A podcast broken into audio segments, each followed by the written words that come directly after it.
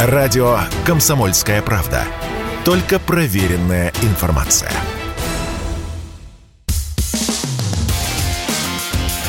Реальность Виттеля. Программа о том, что происходит в мире на самом деле. Здравствуйте, на волнах «Комсомольской правды» я Игорь Виттель, это программа «Реальность Виттеля». Ну, много сегодня тем у нас было для обсуждения, в общем, мы их в результате обсудим, но, конечно же, в первую очередь поговорим о смерти главного редактора «Комсомольской правды» Владимира Николаевича Сунгоркина. Владимир Николаевич трагически скончался сегодня. Много уже было сказано сегодня и на нашем радио, и очень многими коллегами было сказано очень много теплых слов. Я, конечно, очень давно был знаком с Владимиром Николаевичем, но очень не близко, поэтому я не буду, так сказать, мысью по древу рассуждать долго, говорить какие-то слова, которые без меня скажут другие – Наверное, две вещи, которые я хочу сказать. А, Владимир Николаевич ушел как жил. В своем приморье, любимом приморье, быстро, ну, можно сказать, что сгорел в секунду. Такой смерти обычно желают э, людям хорошим, чтобы это все было быстро и не больно. Наверное, так он и ушел. А вторая вещь, конечно же, многие мои коллеги, вот я сейчас перед эфиром разговаривал с ними, не, не стали даже смотреть комментарии под да, постами некоторыми, под постами некоторых изданий, которые у нас объявлены иноагентами, да, в общем-то, и не только иноагентами. Но я вот взял, пошел, посмотрел, и хочу сказать вот что. В этом, несмотря ни на что, в таких постах есть один положительный момент. Ты видишь, что это не люди. Этих людей нельзя называть людьми. Это какой-то бал сатаны. Это страшно. И тогда, когда ты читаешь вот комментарии под постами от смерти хорошего человека, да вообще любого человека, ну не пляшут на костях. Они пляшут. Ну, да бог им судья, и, в общем, Тут даже не знаешь, что им пожелать. То ли чтобы на их костях плясали, то ли чтобы о них никто не вспомнил, когда они умрут. А Владимиру Николаевичу, Царство Небесного, а нам сил следовать его курсом, естественно, рабочим курсом. Владимир Николаевич был патриотом, потрясающим человеком и всегда умел находить правильные слова. Поэтому и себе, и своим коллегам я хочу пожелать, чтобы вот в эти тяжелые минуты и потом мы а, нашли в себе силы поговорить. Говорить правду и говорить ее правильными словами. Это очень важно. Ну, а что ж, жизнь продолжается.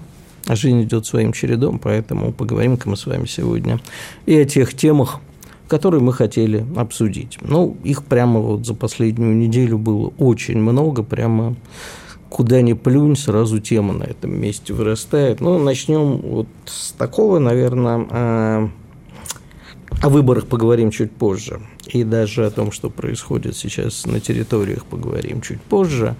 А сейчас вроде, ну, такое, привыкли мы уже там за последние годы, где-то на границе Армении с Азербайджаном идет перестрелка, как всегда стороны обвиняют друг друга. Было, конечно, обострение серьезное в прошлом году, когда в Нагорном Карабахе начались полномасштабные военные действия. Ну, а так мы вроде привыкли. Ну, где-то что-то постреливают, вы якобы, что, ну, что нам там до Карабаха и до перестрелок Армении с Азербайджаном. Однако а, мы прекрасно понимаем, а, что, в общем, все это происходит, э, ну, не знаю, все ли мы понимаем, Лично мне кажется, что я понимаю, что это все происходит, конечно, неспроста. Позволю вот себе процитировать. Еще в 2019 году ну, то есть три года назад, стратегический исследовательский центр РЕНД, который работает по заказам правительства США, ну, это и ВПК США в основном, выпустил рекомендации об эффективных мерах оказания давления на Россию. А, я не буду там зачитывать вам по-английски долгое название, вот только короткий пассаж сейчас прочитаю. Значит, нужно предоставить летальное вооружение Украине, возобновить программу помощи сирийским повстанцам, поддержать усилия по смену режима в Белоруссии, использовать разногласия между Арменией и Азербайджаном, активизироваться в Центральной Азии и изолировать Приднестровье. Но там еще говорилось о сближении НАТО со Швецией и Финляндией, а также противодействие России в Арктике и в Азии. Это я все вот тут в одном дружественном телеграм канале вычислил, хотя когда-то читал этот доклад и полностью целиком. Ну, а теперь посмотрим на события сегодняшнего дня, а, ну, точнее, последних двух дней. А, как мы все знаем, есть такая организация ОДКБ. Кто входит в ОДКБ? Знаете организации, да? Вот на настоящий момент Россия, Армения, Белоруссия, Казахстан, Киргизия и Таджикистан. И что мы видим? Армения с Азербайджаном перестрелки. Еще раз повторюсь, обе стороны обвиняют друг друга. Не очень понятно из-за чего. Скорее всего, речь идет о Зангизурском коридоре. Если кто внимательно следит за этой историей, то вы помните, что в прошлом в прошлом, по-моему, году, когда было достигнуто вот это перемирие по Нагорному Карабаху, а, Зангизурский коридор – это вот такой коридор от э, Азербайджана до э, эксклава Азербайджана на территории Нагорного Карабаха. Ну вот э, основная причина э, в том, всех этих перепалок и перестрелок, что как бы Армения считает, что коридор должны контролировать они, там должны быть их пограничные и э, таможенные посты, ну, их или карабахские. А Азербайджан совсем считает по-другому, обвиняет Армению в том, что Армения блокирует и якобы минирует эти пути, и в результате э, вот, армянская страна говорит, что начали э, обстреливать. Ну и вот идет уже несколько дней перестрелка. Ну а что за этим стоит? Вот давайте подумаем. В общем, возвращаясь к вопросу, а что нам-то от этого? А, в общем, э, Армения обратилась в ВДКБ. Я уже перечислил организации, состоящие в ВДКБ. То есть, соответственно, Россия должна вписаться. Напомню, что в Армении, в Гюмри и частично в Ереване находится 102-я российская военная база. А более того, уже поднимали вчера солдат по тревоге а, российских солдат. Это с одной стороны. Если мы вписываемся за Армению, то мы, а, как бы вам сказать помягче, наверное, очень сильно портим отношения с Турцией. А Турция, в общем, занимает позицию и вашим, и нашим, и вот так, и сяк с пляшем. А, простите, я надеюсь, на меня не обидятся турецкие товарищи, я говорю исключительно о турецких властях. Она нам сейчас нужна. Вот даже если посмотреть на чисто экономические, то выяснится, что у нас, по-моему, чуть не на 15 миллиардов долларов э, вырос товарообъем по сравнению с предыдущим годом. И очень многие товары к нам поступают через Турцию. Более того, Турция пытается стать, и возможно, что станет, а, главным посредником в конфликте России и Украины. Потому что, по крайней мере, Эрдоган всячески пытается, а, чтобы Турция и сам Эрдоган занял эту роль. Ну, тем более в следующем году в Турции выборы еще. К тому же им это тоже очень важно, и на фоне некоторых внутренних кризисов увеличивать роль Турции как новой Османской империи и крупного международного игрока, в общем, им необходимо.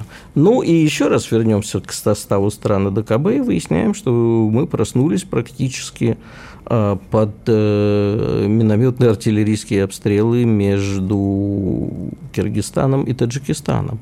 Казалось бы, ну, казалось бы, незначительная такая история, уж простите меня за мой цинизм, но на границе там часто происходят подобные вещи. И тут э, опять стоит вспомнить вот этот доклад Тренд. Всячески, всячески Среднюю и Центральную Азию разжигать.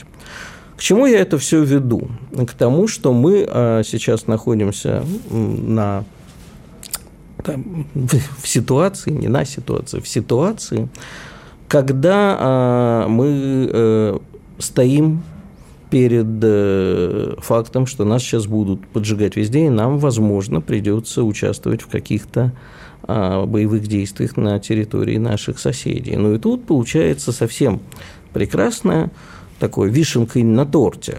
Хотя мне говорят, что я абсолютно не прав, я неправильно понял первоначальный посыл, исходящий от наших грузинских товарищей, но тем не менее факт остается фактом. И э, выступил сегодня председатель партии «Грузинская мечта» для тех, кто следит Э, за политикой Грузии знает эту партию, значит, председатель Георгий Кабахидзе заявил, что руководство Грузии может организовать всенародный референдум и задать на нем вопросы, хотят ли грузины войны с Россией. Ну, поскольку я читал это заявление с просоня, то я вообще решил, что действительно они решили повторить это самое. Как говорится, можем повторить. Решили повторить 0808 08. Мы как раз, видимо, решили подгадать это под день рождения Дмитрия Анатольевича Медведева. Но а, я посоветовался с коллегами, с политологами, позвонил грузинским товарищам. Они говорят, нет, это все сделано для того, чтобы Грузия, э, грузинский народ э, на референдуме сказал, нет, мы не хотим ни в коем случае никакой войны там, ни, за, ни за Южную Осетию, ни за Абхазию, с русскими мы воевать не хотим. И, в общем-то, все это исходит из того, что э, украинские власти и стоящие за ними власти из США и Европы пытаются всячески подтолкнуть Грузию на то, чтобы Э, Грузия ввязалась в войну с Россией. Ну, я надеюсь, у грузинского народа, который ну, я очень тепло отношусь, и Грузию вообще очень люблю, хватит благоразумия не ввязаться в эту авантюру. В конце концов, товарища Саакашвили сейчас рядом нет, у власти все-таки люди с более, как мне кажется, взвешенной позиции, не настроенные воевать э, с Россией, но мы за этим будем все равно внимательно наблюдать. А вернемся мы в студию буквально через несколько минут, прервемся на рекламу и новости. Оставайтесь с нами. Радио «Комсомольская правда». Никаких фейков, только правда.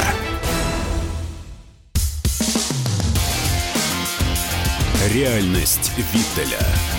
Программа о том, что происходит в мире на самом деле. Ну что ж, дорогие друзья, возвращаемся в студию после выпуска новостей и рекламы. Напомню, я Игорь Виттель, это «Комсомольская правда», программа «Реальность Виттеля». А в гостях у меня сегодня а, один из моих самых любимых гостей, да ваших, видимо, тоже, да и не только гостей. В общем, он нередко выступал а, в роли ведущего на радиостанции «Комсомольская правда» Александр а, Цыпкин. Привет, привет. Привет, Спасибо Саш. за теплые слова. А, привет, Саш. Ну, э, о чем я с тобой хотел поговорить? Вот тут, конечно, история а, всей прошлой недели там, перелокации российских войск, отступления, и связано с этим таких э, э, неприятных моментов. Во-первых, там не очень понятно, что было с учителями, которые остались на территории. То ли это российские учителя, то ли украинские – которые преподавали по российской программе. Но, в общем, судя по всему, они оказались в руках э, у противоположной стороны, и, в общем, им светят огромные сроки, и вообще пытки, подвалы и так далее. Но прежде чем мы с тобой это обсудим, э, я бы вот хотел э, с тобой обсудить твой пост, когда ты написал, что в сети пишут, что секретарь Совбеза Украины сообщил mm-hmm. всем, что цель Украины – расчленение России, и что украинские войска – не остановятся на границе. Вот скажи ну, то, мне, что я прочел, да. Да, а, и вообще можно вспомнить еще слова украинского посла «убить как можно больше русских». В общем, э, я не очень теперь понимаю, неужели даже на фоне таких слов даже нашим противникам непонятно, а, какое чудовище они взрастили? А, ты знаешь, у таких э, заявлений есть несколько странных моментов, как мне кажется. Ну, во-первых, они появляются ровно в тот момент, когда м, хоть как-то в России начинается обсуждение, а, ребят, Ми... а, может... переговоров, да. Да, переговоров. То есть, ну вот сейчас э, ситуация понятная с этой, с потерей нашей нами территории. Естественно, сразу же возникает в обществе разговор, слушайте, ну может быть как-то, хотя бы разговор в обществе. И тут же такое заявление, которое не позволяет никому уже никаких переговоров вести. То есть такое чувство, что из украинской стороны определенные лица не заинтересованы ни в коем случае, чтобы э, речь шла о каких-либо мирных потенциальных переговорах. То есть после того, как официальное лицо делает такие заявления, по сути дела, любой человек с нашей стороны, который говорит, слушайте, а я вот, э, да у нас же есть наши граждане, которые, как ни странно, желают э, поражения российской армии, вот, мотивируя это некой там по их мнению, там, справедливость или чем-то еще. Говорю, вот, пожалуйста, к чему это может привести. Любой такой человек теперь сегодня с таким мнением, он оказывается, ну, по меньшей мере, близким к тому, чтобы назвали врагом народа. Это, конечно, не может не знать э, господин Данилов, по-моему, фамилия. Да и выступление посла Слушай, тоже. Саша, извини, перебью тебя на секунду. Mm-hmm. А, но, знаешь, я никогда не думал, что я скажу эти слова. Тем более скажу mm-hmm. их тебе. А, но я их уже несколько раз за последнее время повторил. А, читая подобные заявления, читая комментарии в соцсетях от таких людей, вот сегодня к скончавшийся Владимир Николаевич Сунгоркин, я иду читаю mm-hmm. комментарии там под, не дай бог, этой иногенской медузы, mm-hmm. я понимаю, что это не люди. А, видимо, а, я не хочу их считать врагами народа, но они, по-моему, и есть враги народа. Я никогда в жизни Слушай. не думал, что я скажу эти слова про кого-то. Человек имеет право думать по-другому, но они реально теперь враги. Они желают России поражения. Причем они там радостно э, хлопают, когда тот же самый секретарь Совбеза Украины говорит чуть ли не о ядерной войне, о дальнейшем расчленении в России, что мы не остановимся. Прости, пожалуйста, люди, которые это поддерживают, они враги народа? Ну, скажем так, эта позиция, безусловно, вражеская, потому что она приведет к огромному количеству жертв внутри страны, в том числе среди, как мне кажется, близких, знакомых этих людей.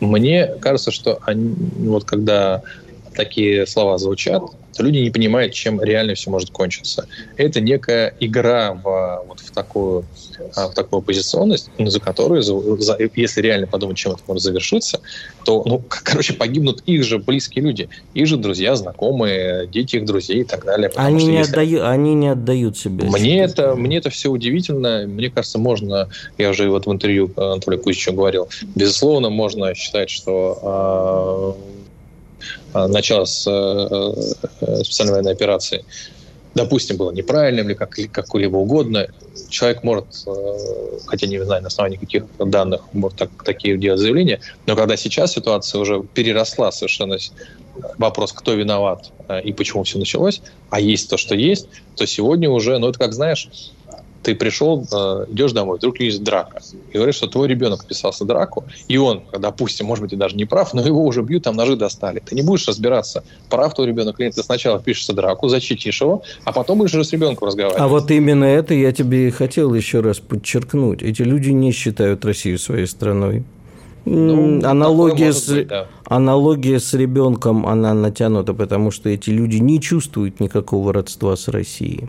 Возможно, а да. Всегда, ты знаешь, в общем-то, э, ну, чего уж там греха таить. Мы с тобой э, в какой-то момент там были людьми, ориентированными на европейские ценности. Безусловно. Нам нравилась э, вот эта вот, э, как принято говорить, иудео-христианская цивилизация. У нас Александр, по-моему, отключился от эфира, но пока он подключается, я все-таки закончу свою мысль. Это действительно Э, такая ситуация, когда мы сами, ну как, вот я вспоминаю 91 год, да, то, что мы недавно вспоминали, да, Саш. Я да, тут вылетел, пока рас... вылетел сигнал, извини. Да, я тут пока рассказывал про вот, там 91 год, мы, мы Конечно, же радостно, да, мы радостно шли на баррикады, какая да, Россия, да. о чем вообще, никто не думал из там моего поколения молодого, ориентированного на Запад, что кончится этим. Ну, дураки были, наверное. Так вот, я тебе хочу сказать, что сейчас эти люди, это не, я не, говорю, не хочу говорить не русские люди. Я mm-hmm. просто хочу сказать, что это люди, которых, которых с Россией ничего не связывают. Это может быть отчасти и неплохо. Ну, человек, да, действительно, человек мира, космополит, и живи где хочешь.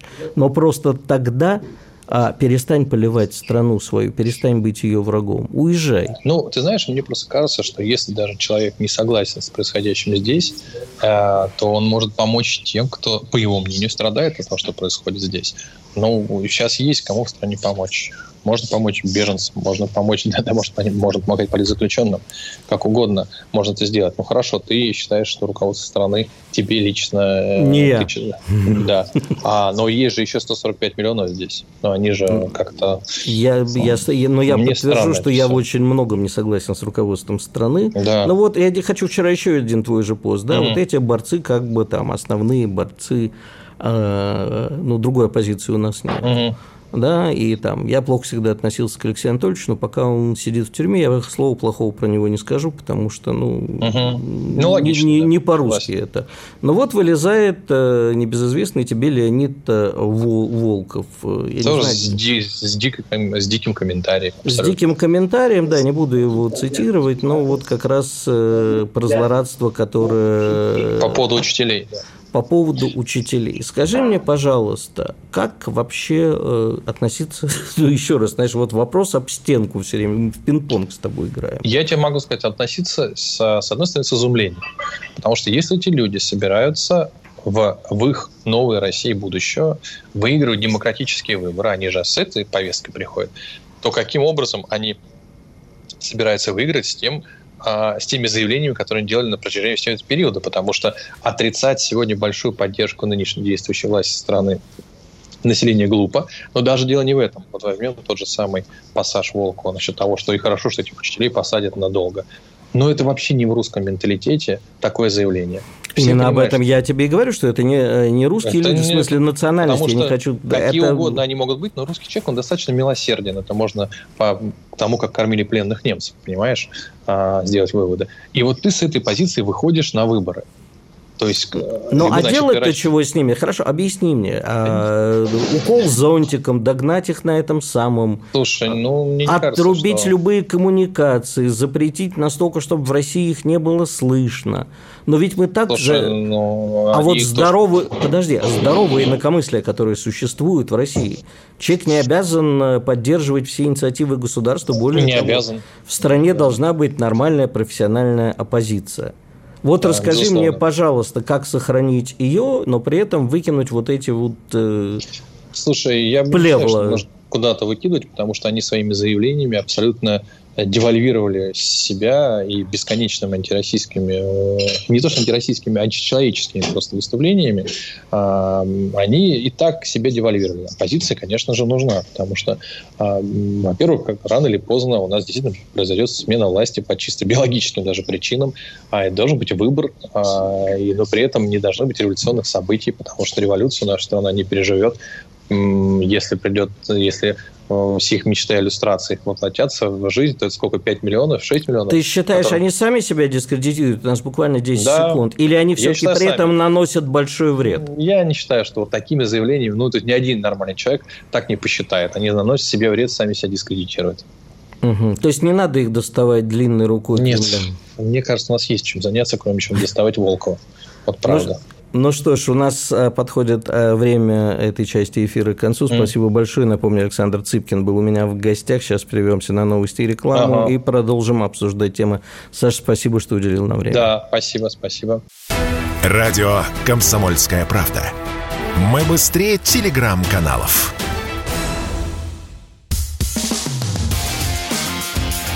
Реальность Виттеля. Программа о том, что происходит в мире на самом деле. Ну что ж, возвращаемся в студию. Напомню, «Комсомольская правда», Виттель, реальность Виттеля, я Игорь Виттель.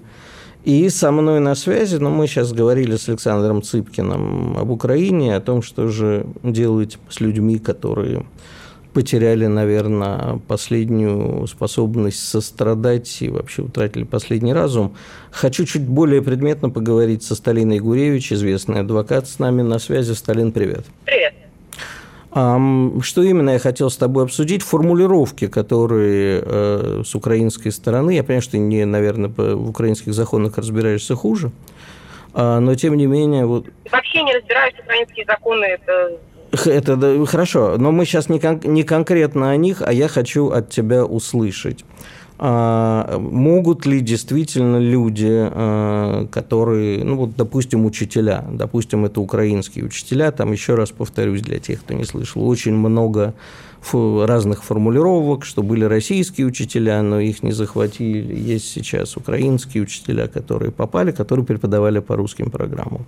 И их обвиняют, э, там даже не сотрудничество с властями, но есть несколько формулировок, которые их, в общем-то, приравнивают. Ну, как, как можно э, судить и давать большие сроки учителям просто за то, что они преподавали детям? Ты понимаешь, тут есть две стороны, да, два мнения – о которых можно говорить. Во-первых, да, есть понятие закона. Украинский закон, что они там пишут, он меняется ежедневно, они придумывают какие-то новые безумные совершенно идеи и э, безумные статьи. А, есть э, преследование людей. Да? А вот я считаю, что оно к закону, в принципе, ровным счетом никакого не имеет. И вот это вот э, сейчас преследование людей э, на территориях, которые как они считают, да, сейчас освобождены, как вот они говорят, от захватчиков, вот это вот все. Э, и они считают, что те люди, которые там преподавали на русском языке, это, значит, предатели. Э, и мы должны понимать, что, конечно, ни о каких законных э, методах наказания, да, давай так говорить, к этим людям они нельзя говорить, они не будут применяться. То есть это будут каратель, каратели, это будет преследование, это будет Э, внесудебные расправы, э, пытки и, и так далее. Очень нехорошая история для тех людей, да не только для учителей, а в принципе для тех людей, которые э, находятся на той территории. И, на мой взгляд, в принципе, неправильно говорить про это не российские учителя, да, это русские учителя. Да? Давайте говорить так. Если эти люди остались на, на вот этих территориях, которые мы освобождали, если эти люди преподавали на русском языке детям, преподавали в том числе русскую историю, э, и готовы были это делать, это наши люди, это русские я хочу тебе задать, наверное, несколько наивных вопросов, да, потому что э, тебе виднее про международные уголовные суды и так далее. Скажи, пожалуйста, э, существуют ли какие-нибудь легальные формы на международном уровне, легальные возможности осудить подобную практику и призвать Украину отказаться от них? На уровне, не знаю, Международного уголовного суда, на уровне там еще каких-то организаций, которые имеют влияние. Я понимаю, что все, что там мы скажем на эту тему в России, в Украине не будет восприниматься. Но зарубежные хозяева их как-то... Зарубежные хозяева, конечно, могут это сделать, но они делать не будут. Давай понимать, что сейчас э, никаких международных судов, международных уголовных судов а, в отношении Украины быть не может. И мы должны это прекрасно понимать. Потому что что бы ни делала Украина, э, даже если, я не знаю, в ООН придет Зеленский, будет там есть детей русских, э, ему скажут, что молодец, ты защищаешь свою страну. Э, и никаких преследований, никаких осуждений действий украинских властей от международных организаций мы не увидим и мы должны это понимать. То есть э, сейчас это проблема наша, и только мы ее можем решить, вот, и, и только мы можем защитить этих людей, потому что на международной арене этих людей никто защищать не будет. То есть правильно ли я понимаю, что мы с тобой в этом вопросе совпадаем? Только наступление, только победы, и только мы можем освободить, защитить и так далее? И делать а это необходимо в кратчайшие сроки? Никаких вообще двойных э, ну, стандартов мыслей, да, и никаких иных в принципе, вариантов. И когда мы начинали спецоперацию, мы изначально об этом говорили. И я многократно пишу в своем телеграм-канале, когда начинают э, говорить там об обмене азовцев на каких-то наших людей там или еще о чем-то. Я говорю о том, что все эти обмены это в принципе нарушение э, целей э, спецоперации, потому что взять азовцев и вернуть их назад, ну, как героев, потому что их вернут как, э, как героев, да, это не цели спецоперации. Я с тобой полностью согласен, только победа, только вперед.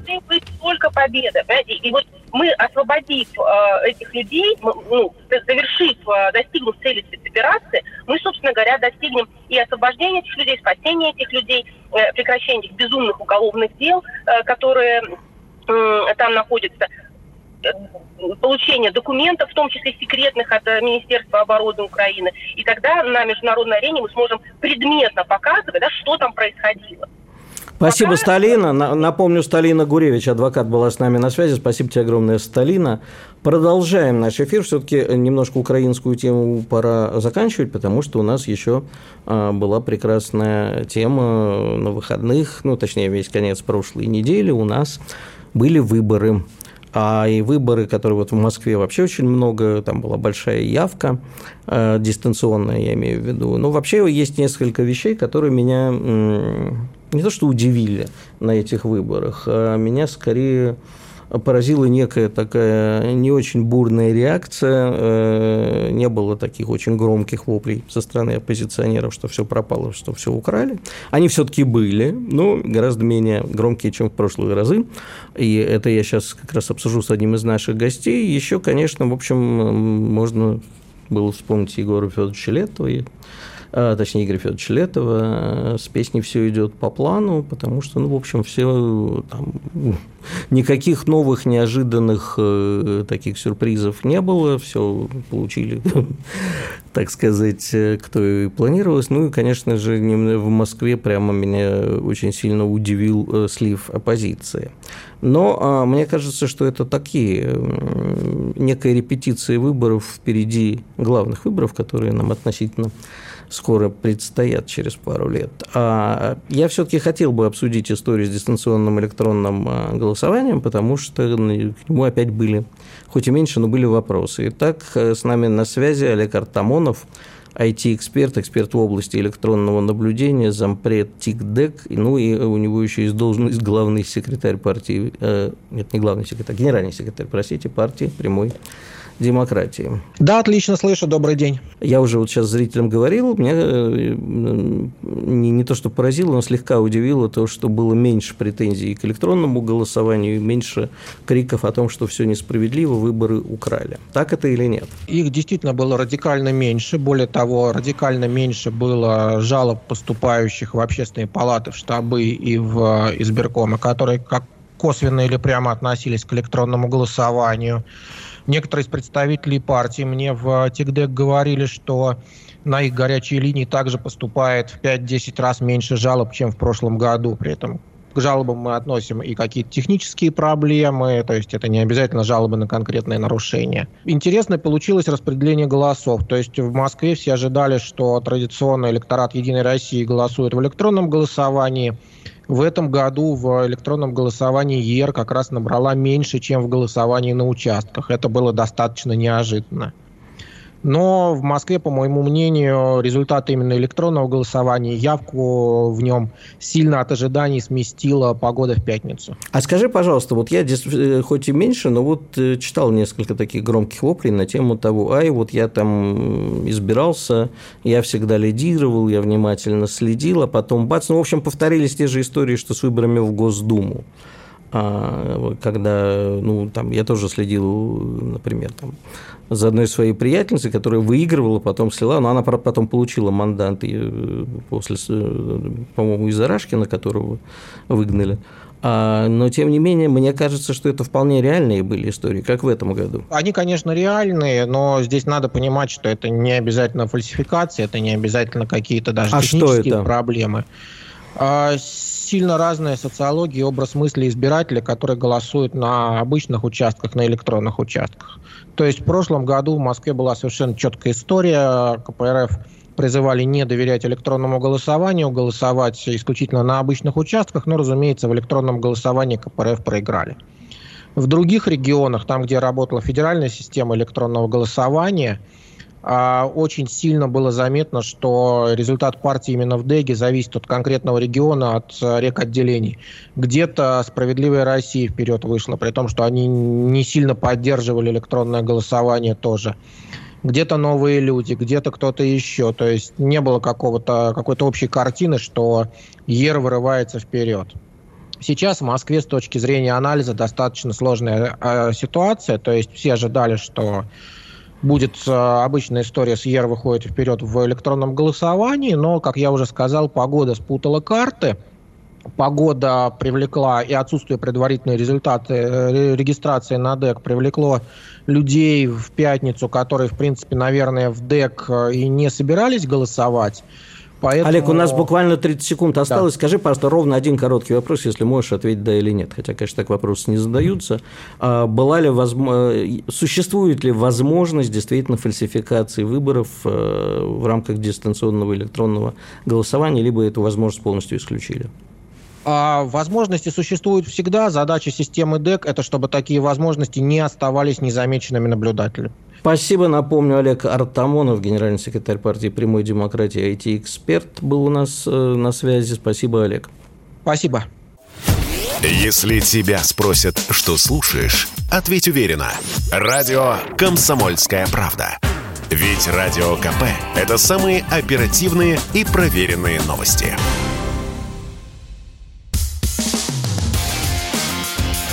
Реальность Виттеля. Программа о том, что происходит в мире на самом деле.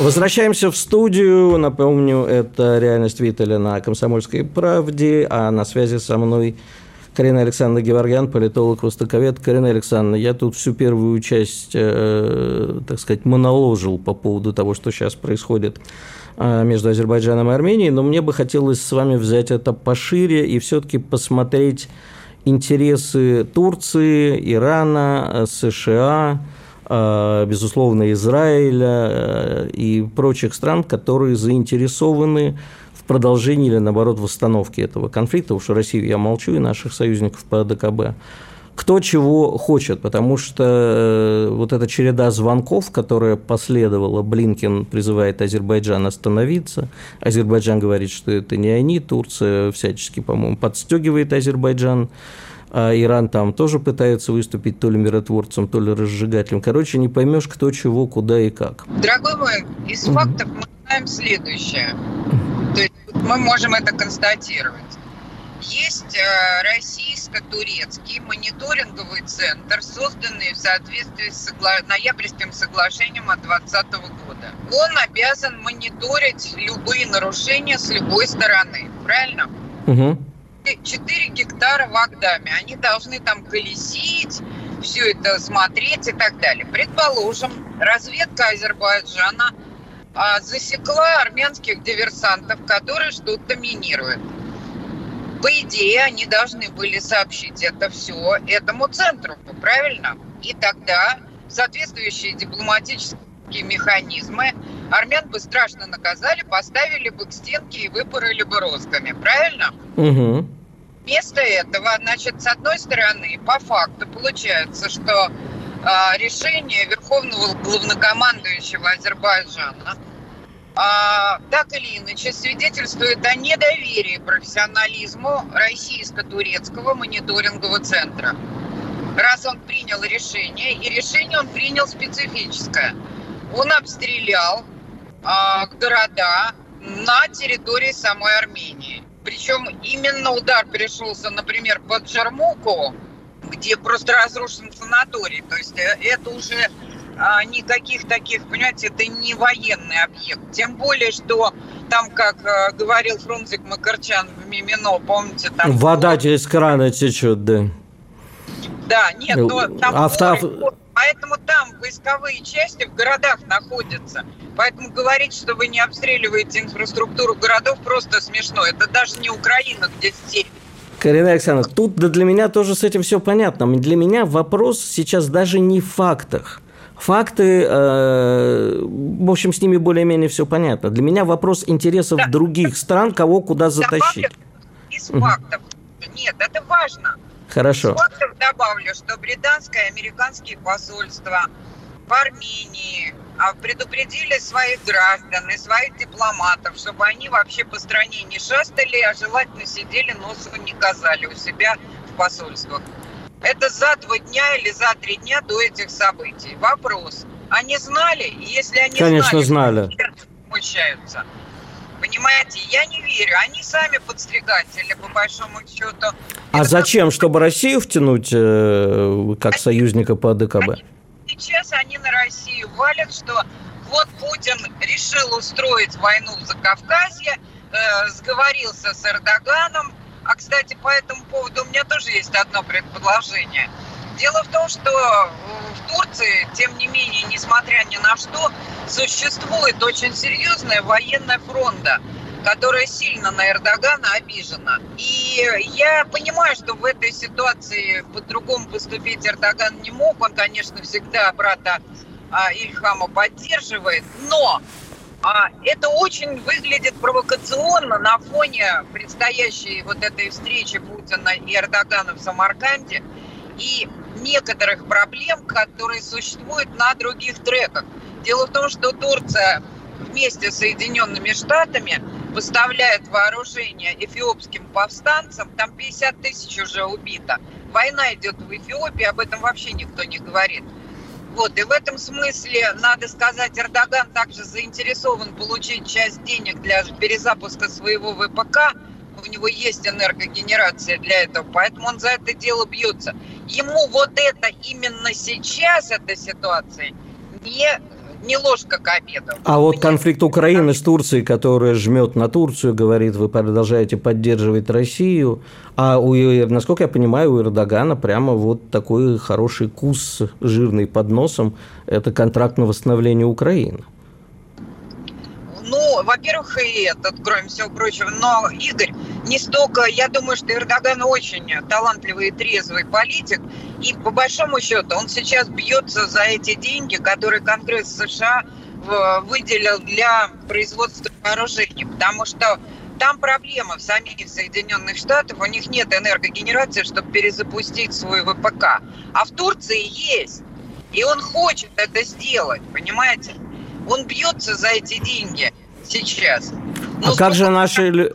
Может портить отношения и с Путиным, и с Россией, потому что он зарабатывает на том, что Турция осталась форточкой а, для России. Тем не менее, он пошел на очень недружественный шаг, отменил 75-процентную скидку за проход наших судов через Босфор. Там деньги небольшие для страны. Он явно щелкнул Путина по носу, тем не менее, демонстрируя своим западным партнерам и союзникам, что типа не так уж я от него и завишу. Скажите, а Карина Александровна... В годы выделено за газ как раз а как же наши с вами любимые друзья Иран и Израиль? Вот что они? Э, потому что, насколько я э, знаю и понимаю, Израиль очень сильно поддерживал Азербайджан и вооружениями, и советниками. Ну, это всегда так было, но э, это отдельная тема, которую трудно в таком коротком эфире раскрыть. А, тем более, что я уже подъезжаю к аэропорту. Но, да, но а, что касается... Вы покидаете страну? Ну, не совсем, да. Ну, ну, ну, ну, Москву покидаю. Угу. Вот. А, я хочу сказать, что все не так тоже гладко. В Израиле, как вы знаете, выборы, у них там свои, своя грызня. А, есть реальный шанс для возвращения Нетаньяху.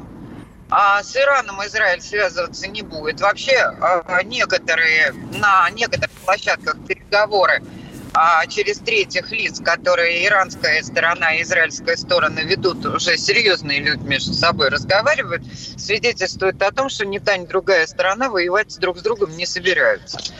Вот, это раз. Ну, мне как бы сложно, это тоже очень глубокая тема. И э, понятно, что на этой риторике антииранской сейчас любая партия хочет выиграть, потому что, ну, это просто вот такой... А, Лакомый кусочек. Сил, да. Потому что, ну, вы понимаете, что никакими ядреными бомбами Иран в святую землю бросаться просто не может, э, это не соответствует его идеологии. Да оно ему и не, не это ничего не дает, кроме самоубийства. Понимаете? Ну, это просто абсолютно не... Э, ну, я понимаю, можно не любить иранцев, но нельзя считать их клиническими идиотами, правда? Спасибо большое, Карина Александровна. Хорошего вам пути. Жду живьем в студии. Нам много есть, что с вами обсудить, тем более, что давно не обсуждали. Но вот, кстати, а, продолжается веселуха уж в кавычках, простите мой цинизм. Перестрелка на границе Пакистана и Афганистана есть жертвы с обеих сторон. Эрдоган обсудит с Путиным в Самарканде на этой неделе столкновение между Арменией и Азербайджаном. То есть э, то, о чем мы сегодня говорили, в общем, такая красной нитью сквозь наш эфир, в общем-то, ну что сказать, судя по всему, это станет едва ли не центральной темы в ближайшее время. Вот, кстати, сайт АДКБ был взломан, сообщают, и подвергнут ДОС-атаке. И вот, э, продолжая тему, которую мы сейчас обсуждали, заместитель министра, заместитель министра иностранных дел Армении мы попросили Россию выполнить некоторые положения военного союза, поскольку наша территориальная целостность находится под угрозой. Вот что тут хотелось бы отметить. Значит, э, все время говорили, что вот вмешивают Россию, но когда э, военные действия проходили в Нагорном Карабахе, речь не шла о территории Армении. Напомним, да, что Россия и Армения – союзники по АДКБ. Нагорный Карабах к этому никоим боком. Вот сейчас э, интересно, на основании чего министр иностранных дел Армении просят выполнить некоторые, подчеркну, положения военного союза. Видимо, речь идет о том, что нарушена именно будет территориальная или уже нарушена территориальная а, целостность Армении. В таком случае мы промолчать не можем, но вот что скрывается именно за некоторыми положениями, пока звучит очень загадочно, потому что, а, по идее, мы должны, наши союзники по АДКБ, выступить на защиту территориальной целостности Армении и полностью за нее уступиться. Но звучит так, что попросят выполнить только какие-то свои обязательства. Потому что, как я уже сегодня говорил в начале, если обязательства будут выполняться полностью, нас ждет конфликт не только с Азербайджаном, с которым у нас достаточно приятельские отношения, но и с Турцией, которая нам сейчас нужна, какие бы козни она периодически против нас не строила. В общем, все идет по плану, нас втягивают в историю а, войны, или назовите это как угодно, любых действий на двух-трех и далее фронтах, потому что количество э, горячих точек, в которых могут вспыхнуть, оно неисчислимо. Ну, а на этом я прощаюсь с вами. Напомню, это была реальность Твиттера на радио «Комсомольская правда». Ну и прощаюсь, конечно, еще раз. Хочу сказать царство и небесное Владимиру Николаевичу Сунгоркину, скончавшемуся сегодня. А вы берегите себя, пожалуйста. Реальность Виттеля. Программа о том, что происходит в мире на самом деле.